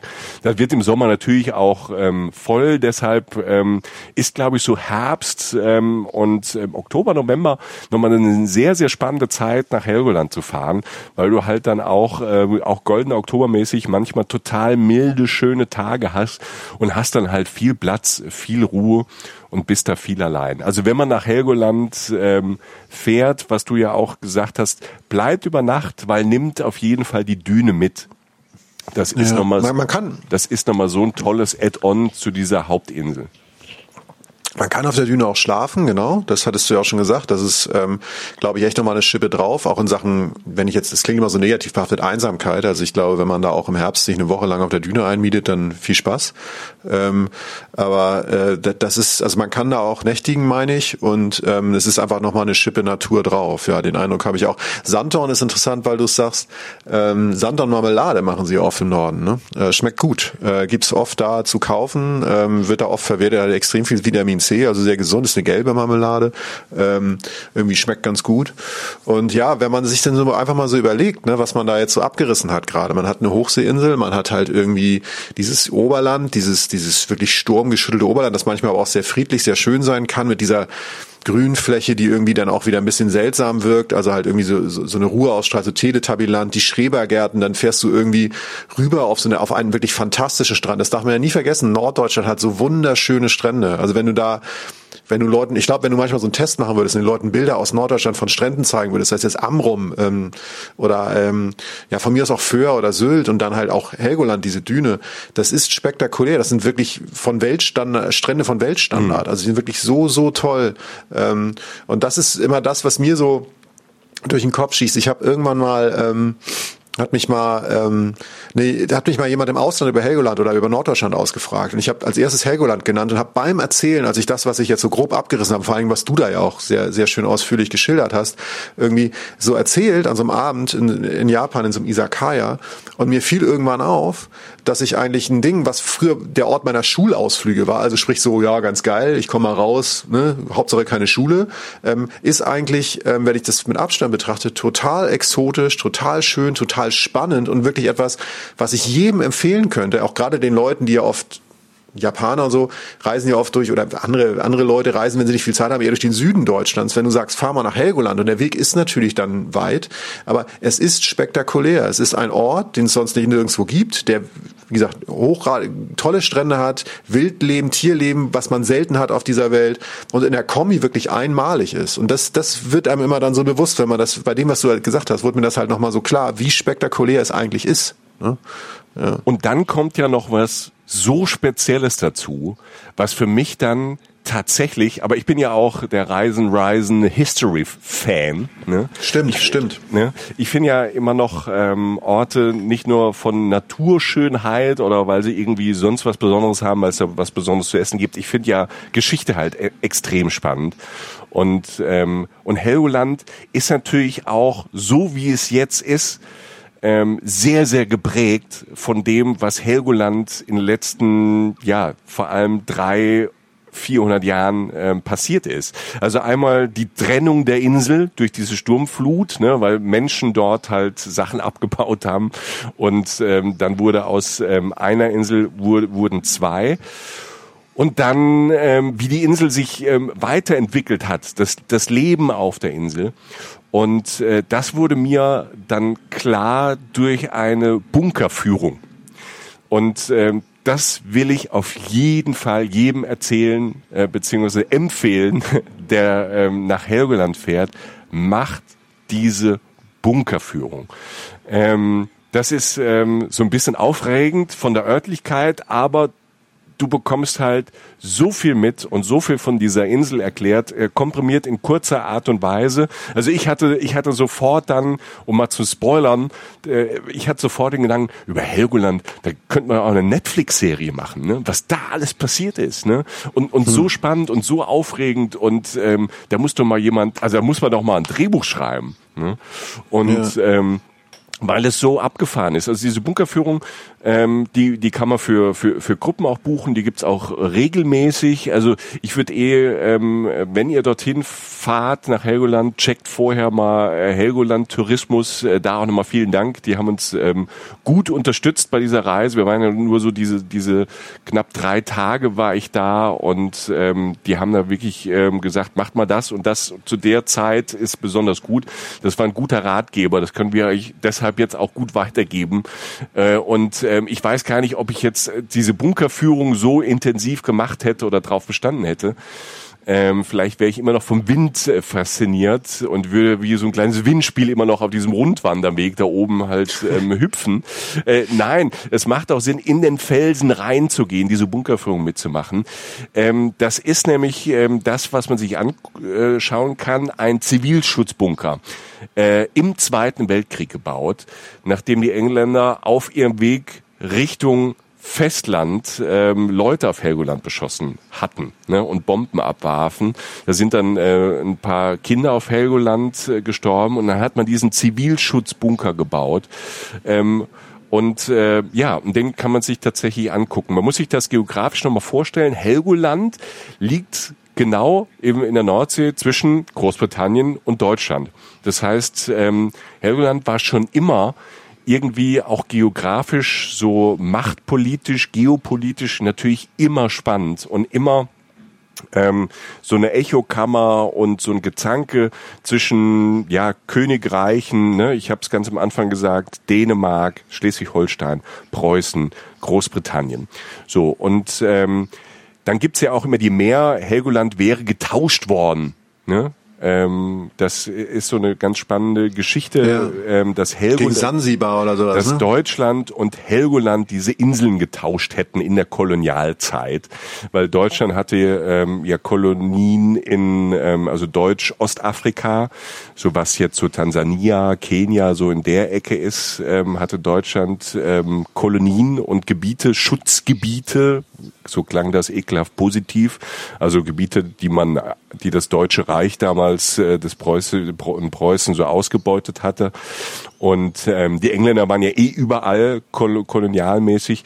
Und also die zwei Inseln Sansibar und Helgoland wurden nicht getauscht, sondern es wurden einfach diese Schutzgebiete, diese Verträge, wer wo ähm, wie ausbeuten darf, ähm, ähm, die wurden neu verhandelt irgendwann und dann kam halt äh, Helgoland dann ähm, fest zu Deutschland und Sansibar fiel quasi in ähm, das britische Schutzgebiet rein und ähm, also diesen wirklichen Tausch, wo es dann auch hieß, ja, da hat, haben, haben die Deutschen sich wieder abziehen lassen von von den Briten, weil halt Sansibar als diese äh, fast schon ja diese im Indischen Ozean liegende fast schon eine Südseeinsel, da gibt's ja auch eine Folge von uns, die ja traumhaft schön war. Jochen war ja schon da. Und da hätte man also, ähm, ne, das wäre ein schlimmer Tausch gewesen, aber das, das gab's gar nicht. Das habe ich zum Beispiel ähm, da gelernt. Und natürlich ähm, war diese Insel, hat, äh, haben die Preußen ähm, deshalb auch künstlich da viel angelegt, weil die da auch die deutsche Flotte, ne, die deutsche Kriegsmaschinerie wurde da aufgestellt. Das wurden Kanonen auf die Inseln geschleppt, also richtig so Geschütze, dass du halt von der Insel quasi die Mündung der der Flüsse ähm, an ähm, an der Nordsee, also am, am Festlandstrand ähm, beschützen kannst. Also er wurde halt aufgerüstet ohne Ende. Ich will gar nicht so ins Detail gehen. Ein Detail ist wichtig. Ähm, als Nazi-Deutschland wollte da halt, äh, hatte da große Pläne, die haben auch gebaut und noch mehr aufgeschüttet. Die wollten also diese Insel halt vergrößern und sie haben diese Insel quasi durchbohrt wie so ein, wie so ein Schweizer Käse. Sie haben so ein riesiges Bunkersystem im Süden des Felsens angelegt. Also mit, ähm, mit einem Krankenhaus unterirdisch, mit Bäckereien, mit ähm, mit unzähligen Gängen. Ne? 4000 Soldaten ähm, waren da und ähm, ähm, es gab da aber keine Kriegshandlungen die ganze Zeit. Die waren halt die ganze Zeit da. Und ähm, die Helgoländer, die noch auf der Insel waren, die durften auch sich nur in so einem kleinen Radius ähm, ähm, bewegen, quasi im Oberland so ein bisschen. Der Rest war militärische Insel. Die haben dann quasi die Helgoländer die Truppen versorgt. Das war zumindest für die Helgoländer schon mal besser als im Ersten Weltkrieg. Da mussten sie ganz die Insel verlassen. Also stell dir das mal vor, du musst halt die Helgoländer mussten komplett die Insel verlassen und äh, die deutschen Truppen, also auch wieder ähm, irgendwie paar tausend Mann, kamen auf die Insel. Die Helgoländer mussten ihre Schlüssel, also ihre Häuser ähm, zurücklassen und die Schlüssel stecken lassen. Und ähm, da sind dann quasi überall Soldaten eingezogen, die da vier Jahre auch nichts zu tun hatten. Und diese Insel quasi, also das sind so die Überlieferungen. Ähm, nach dem Ersten Weltkrieg äh, wurde die Insel zwar nicht durch Bomben zerstört, aber durch die eigenen Soldaten, weil die haben, die haben halt vier Jahre da gesoffen und nichts gemacht. Ne? Ja, aber auch 4000 Leute, die ja. 1000 Leute, wenn man bedenkt, wie klein die Insel ist, welche Menge an Menschen das ist. Ja. Also da leben ja, glaube ich, jetzt weniger. Ja, also ja. Das ist ja wirklich. Ja, ja. Äh, ja und ähm, genau, und das war dann im, im, im Zweiten Weltkrieg, äh, waren da halt dann auch Soldaten und dann irgendwann am Ende des, ähm, ich glaube, 18. April 1945, ähm, das war also kurz bevor, kurz bevor der Krieg vorbei war, ähm, haben dann die, die Engländer innerhalb von paar Stunden mit Hunderten von Flugzeugen komplett Helgoland platt gemacht. Also ähm, ne, das hatte überhaupt gar keinen Sinn mehr am Schluss, aber es war halt Krieg. Wir wissen, was die Nazis und was die Deutschen angerichtet haben. Man weiß nicht, ähm, warum das so war, aber sie haben, äh, England hat einfach Helgoland komplett zerstört. Es gibt da Bilder, es steht kein Haus mehr, es steht nichts mehr. Ne? Also das äh, einfach die Insel komplett zerstört. Helgoland wurde dann evakuiert und ähm, und dann kam es zum Big Bang 1947 und das, da schließt sich der Kreis zwischen Unterland, Mittelland und Oberland. Die Engländer haben nämlich halt diese ganzen Bunker, diese Bunkeranlagen, also nicht den Zivilschutzbunker, den kann man sich jetzt noch anschauen, aber diese ganzen Bunkeranlagen halt ähm, weggesprengt und damit haben sie halt einfach den Südteil des Felsens weggesprengt und da ist halt dieses Mittelland entstanden und ähm, und, mein Gott. und erst in 50er Jahren ähm, konnten die Helgoländer und Hel Helgoländerinnen, die halt jahrelang auf dem Festland gelebt haben, ähm, als Geflüchtete konnten erst in 50er Jahren so nach und nach dann wieder auf die Insel zurück und ähm, da wurde dann, da gab es einen großen Architekturwettbewerb und dann wurde halt diese Architektur, die man jetzt immer noch sieht, die unter Denkmalschutz steht, diese 50s Häuser und äh, wie das dann auch angelegt ist, ähm, diese kleinen Gassen und ähm, das wurde halt damals entwickelt und dann kam äh, die Bevölkerung dann wieder zurück. Und diese spannende Geschichte, die ich jetzt wirklich so in, in dieses fünf, sechs Minuten so zumindest so ein bisschen angerissen habe, die erfährt man halt bei dieser Bunkerführung und dann, wenn man das mal gehört hat, geht man nochmal mit ganz anderen Augen auch über die Insel. Also das ist, das ging mir halt so, wenn man erstmal so weiß, warum hier diese Krater sind auch oben. Ne? Es gibt so einen riesigen Krater oben von so Megabomben, die abgeworfen wurden. Ähm, es gibt halt diese, diese, diesen Teil des Felsens, der auf einmal nicht mehr da ist, ne? wo jetzt das Mittelland ist. Da steht jetzt ein Krankenhaus zum Beispiel. Und, ähm, und man versteht auch, warum Teile der Insel im Unterland halt ähm, so angelegt sind, ne? also warum da mehr Platz geschaffen wurde. Also wenn man das alles versteht und diese Geschichte sich so ein bisschen reinlaufen lässt, kriegt man halt von Helgoland über Helgoland nochmal ähm, nochmal ein ganz anderes Bild. Und das komplettiert dieses Naturerlebnis, das, das, das Erlebnis von, von, von, von lustigen Menschen, die auf dieser Insel auch leben ähm, die ich da kennengelernt habe. Und ähm, ja, und äh, zwischendrin isst man halt mal ein Backfischbrötchen und dann kommt man halt auch irgendwie diese Stimmlage rein und ähm, und erlebt halt diese diese diese diese Tierwelt. Und äh, das ist ja auch wieder der Punkt nachhaltiges ähm, nachhaltiges Reisen, wenn man wieder diese Düne auf Helgoland erlebt und da auch vielleicht eine Führung macht und dann auch mitbekommt, ähm, warum sind die Robben da, weil es dort ähm, weil es dort halt ein großes Naturschutzgebiet auch im Meer gibt, die haben halt, halt auch viel zu fressen, deshalb kommen die dahin. Gleichzeitig erfährt man aber auch, dass das Wasser rund um Helgoland in der Nordsee und so halt immer wärmer wird, dass es äh, fast keine Dorsche mehr gibt im Wasser. Ne? Also früher war Helgoland so eine Dorschinsel. Ne? Gibt's auch jetzt komischerweise mhm. teilweise in Restaurants noch Dorsch, aber da kann nicht von Helgoland sein drumherum, weil es keinen Dorsch mehr gibt, weil das Wasser zu warm ist. Also in Cuxhaven haben sie dieses Jahr das erste Mal Tintenfische aus dem Meer geholt. Ne?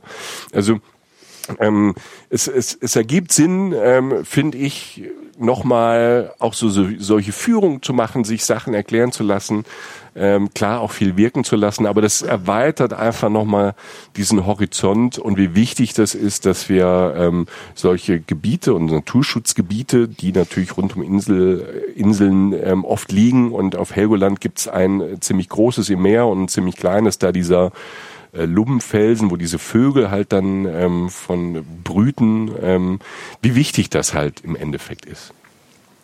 Ja, es ist, ähm, was da auch noch zukommt, ist witzigerweise, das hat jetzt nicht ganz zwingend mit dem Naturschutz zu tun, den du meintest, aber halt die Insel muss ja auch geschützt werden. Also um das einfach abschließend zu sagen, die, da läuft die Zeit auch so ein bisschen rückwärts. Helgoland wird nicht größer, im Gegenteil, äh, aufgrund des Gesteins, das da ist und des Meeres, das da ja halt relativ präsent ist. Es ist halt eine Hochseeinsel, weil die Wellen da immer wieder gegenschlagen und der Witterung und so, ist vor allem die lange Anna, dieser, ähm, dieser, dieser, ja, dieser, wie soll man sagen, dieser, ähm, dieser Felsen dieser kleine Stachel, der ja, da so von ja. der Insel so absteht, ne? dieser kleine schmale Stück Felsen, das so abgebrochen wird, so ein abgebrochener Splitter. Ne? Ähm, das Ding ist massiv in Gefahr, das ist schon durch Mauern geschützt und die Insel selbst auch. Und ich habe jetzt schon so Leute gelesen, so als ich im Netz noch ein bisschen darüber gelesen habe, die gesagt haben, es kann sein, dass Helgoland irgendwann, was Landschutz angeht, aufgegeben wird und man sagt, sie ist zwar noch da, die Insel, aber man, sie kann sie nicht, für die Ewigkeit kann man sie nicht beschützen. Mhm. Ähm, das geht jetzt nicht um ein paar Jahre oder so, aber ähm, also das das, gibt der Sache noch so einen leichten Schwung noch so mit, so finde ich so, wer weiß, wie lange es Helgoland noch gibt. Ne? Also es geht da jetzt, wie gesagt, nicht um Jahre, aber das ist eine Insel, die auch kämpft oder bei der gekämpft wird, dass sie erhalten bleibt. Ja, da geht es auch so ein bisschen ja. um Vergänglichkeit. Also ihr müsst jetzt nicht direkt los. Also, die nächste ist ja also in, in unserer Zeitrechnung wird es ähm, ähm, Helgoland, so wie es ist, auch noch geben, aber es ist tatsächlich so, ähm, hier Witterung und ähm, ähm, und mehr sorgen halt natürlich ja, dafür, ja. ähm, dass die und der Stand, ja, das, äh, der, der, also der, der, der Stein, der relativ porös genau. ist, Entschuldigung, ähm. Äh, wird dafür sorgen, dass diese Insel irgendwie ein paar hundert, paar tausend Jahren halt einfach ähm, e, entweder extrem klein ist oder halt einfach nicht mehr da ist, äh, so in, in der Art und Weise. Jetzt aber für die nächste Zeit ist sie noch da und äh, von mir und von Jochen ja sowieso gibt's äh, eine dicke Empfehlung, äh, da noch vorbeizuschauen. Es ist ähm, toll, äh, entweder für einen Familienurlaub, es ist toll für ähm, zwei Tage, auch toll, weil du kannst in zwei oder drei Tagen schon ziemlich viel machen. Ähm, alles, was drüber geht, ist so ein bisschen reinfühlen, dann will ich Entspannung, aber in drei Tagen kann man viel machen. So als Tagestourist weiß ich nicht. Ich weiß nicht, ob mir das reichen würde. Da kriegt man so einen Klims äh, davon, so eine so eine ganz kleine Idee. Also ich finde, so eine Nacht zwei macht schon Sinn. Und ich würde ja. ähm, auf jeden Fall keine Angst haben vor, vor Herbst oder Winter. Also weil das nochmal eine sehr, sehr spannende, sehr ähm, ähm, ja, eindrückliche Zeit ist. Jetzt, ich meine es gar nicht so das Wetter, sondern halt auch von, von Tieren Tieren her, von diesem Tiererlebnis ähm, ist das, ist das spannend. Es ist nicht so viel los. Also es ist ähm, eine gute alternative Reisezeit. Ähm, da muss man nicht unbedingt jetzt im Hochsommer hin, dann ist die Insel wahrscheinlich auch ziemlich voll.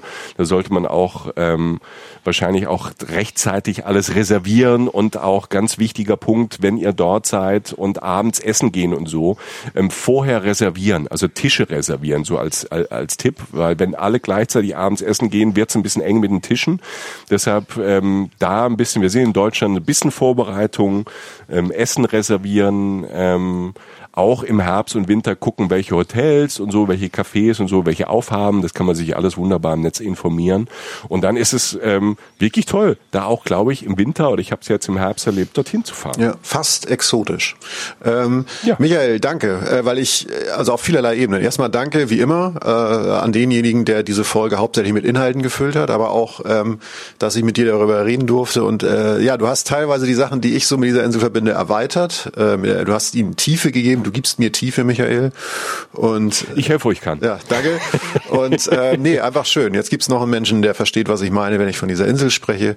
Ähm, Helgoland, ja. Also äh, vielen Dank fürs Zuhören, liebe Menschen. Ähm, und äh, wenn euch das gefallen hat, äh, könnt ihr auch gerne Sterne vergeben bei äh, Apple, äh, der, bei, dem, bei den Podcasts von Apple. Da kann man uns bewerten. Ne? Könnt ihr gerne machen, freut uns immer, ähm, hilft uns ein bisschen. Ansonsten schaut auf den Social Media Kanälen vorbei und auf unserem Blog. Natürlich auch noch auf unserem unserem YouTube-Kanal, auf unserem YouTube-Kanal gibt, könnt ihr die Folgen hören, könnt auch noch so andere Specials von uns sehen. ein paar Auftritte, ein paar Videos von uns, also Sachen, die es sonst nicht so gibt. Instagram, Facebook, das, was Michael angedeutet hat. Ich will dieses Video mit dem schlechten Ton. Da freue ich mich jetzt ja, am ja, meisten drauf. Ja. Und das, das wird gut, das wird gut, das wird gut. Also ich, ich sehe ich, ich sehe so richtig bescheuert aus. Ja, also, stark. Es gibt viel, lustigerweise gibt es aus Helgoland, gibt, es gibt, wird viel Bildmaterial geben. Also ich habe ja schon bescheuerte Fotos geliefert hier bei uns, aber da gibt's so zwei, drei, wo ich selbst, da muss ich selbst sagen, alles klar, Alter, ähm, es ist nicht schön, aber es ist. Ja, hast du dich nochmal gesteigert, um es mal so auszudrücken, ähm, wenn auch nach unten, also was die Bildqualität angeht. Auf unserem Blog gibt's das alles nochmal gebündelt, ähm, sehr schön, haben wir auch mal überarbeiten lassen vor ein paar Monaten, ist äh, Bild schön geworden und äh, deshalb viel von uns, äh, hoffentlich auch ein bisschen was von euch. Meldet euch gern, wir freuen uns und äh, danke Michael und passt auf euch auf. Ahoi und äh, trotz blanker Hans, würde ich mal sagen. Von meiner Seite auf Wiedersehen. Jo, Grüße aus dem Norden. Oder so ähnlich. Macht's gut, habt eine gute Zeit. Tschüss. Reisen, Reisen. Der Podcast mit Jochen Schliemann und Michael Dietz.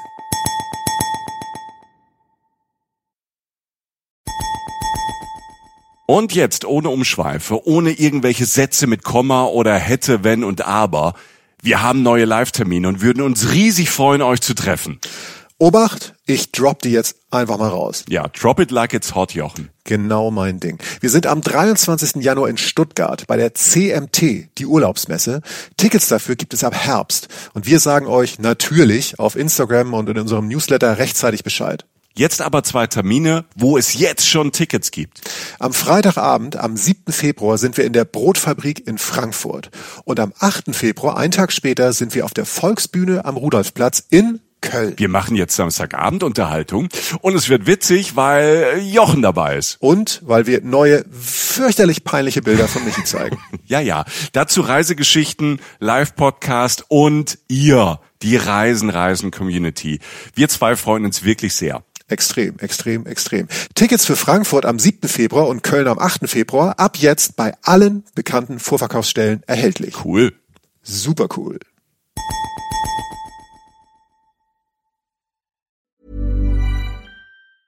Ever catch yourself eating the same flavorless dinner three days in a row?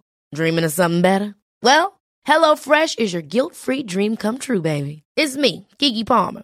Let's wake up those taste buds with hot, juicy pecan crusted chicken or garlic butter shrimp scampi. Mm. Hello Fresh. Stop dreaming of all the delicious possibilities and dig in at HelloFresh.com. Let's get this dinner party started. The secret to summer ready skin is here. Osea's number one best selling Andaria algae body oil, clinically proven to instantly improve skin elasticity and transform dry skin to silky, soft, and unbelievably glowing. Its signature scent of freshly squeezed grapefruit, cypress, and mango mandarin transports you to sun kissed summer days. Get healthy, glowing skin for summer with clean vegan skincare from Osea. Get 10% off your first order site wide with code GLOW at OseaMalibu.com.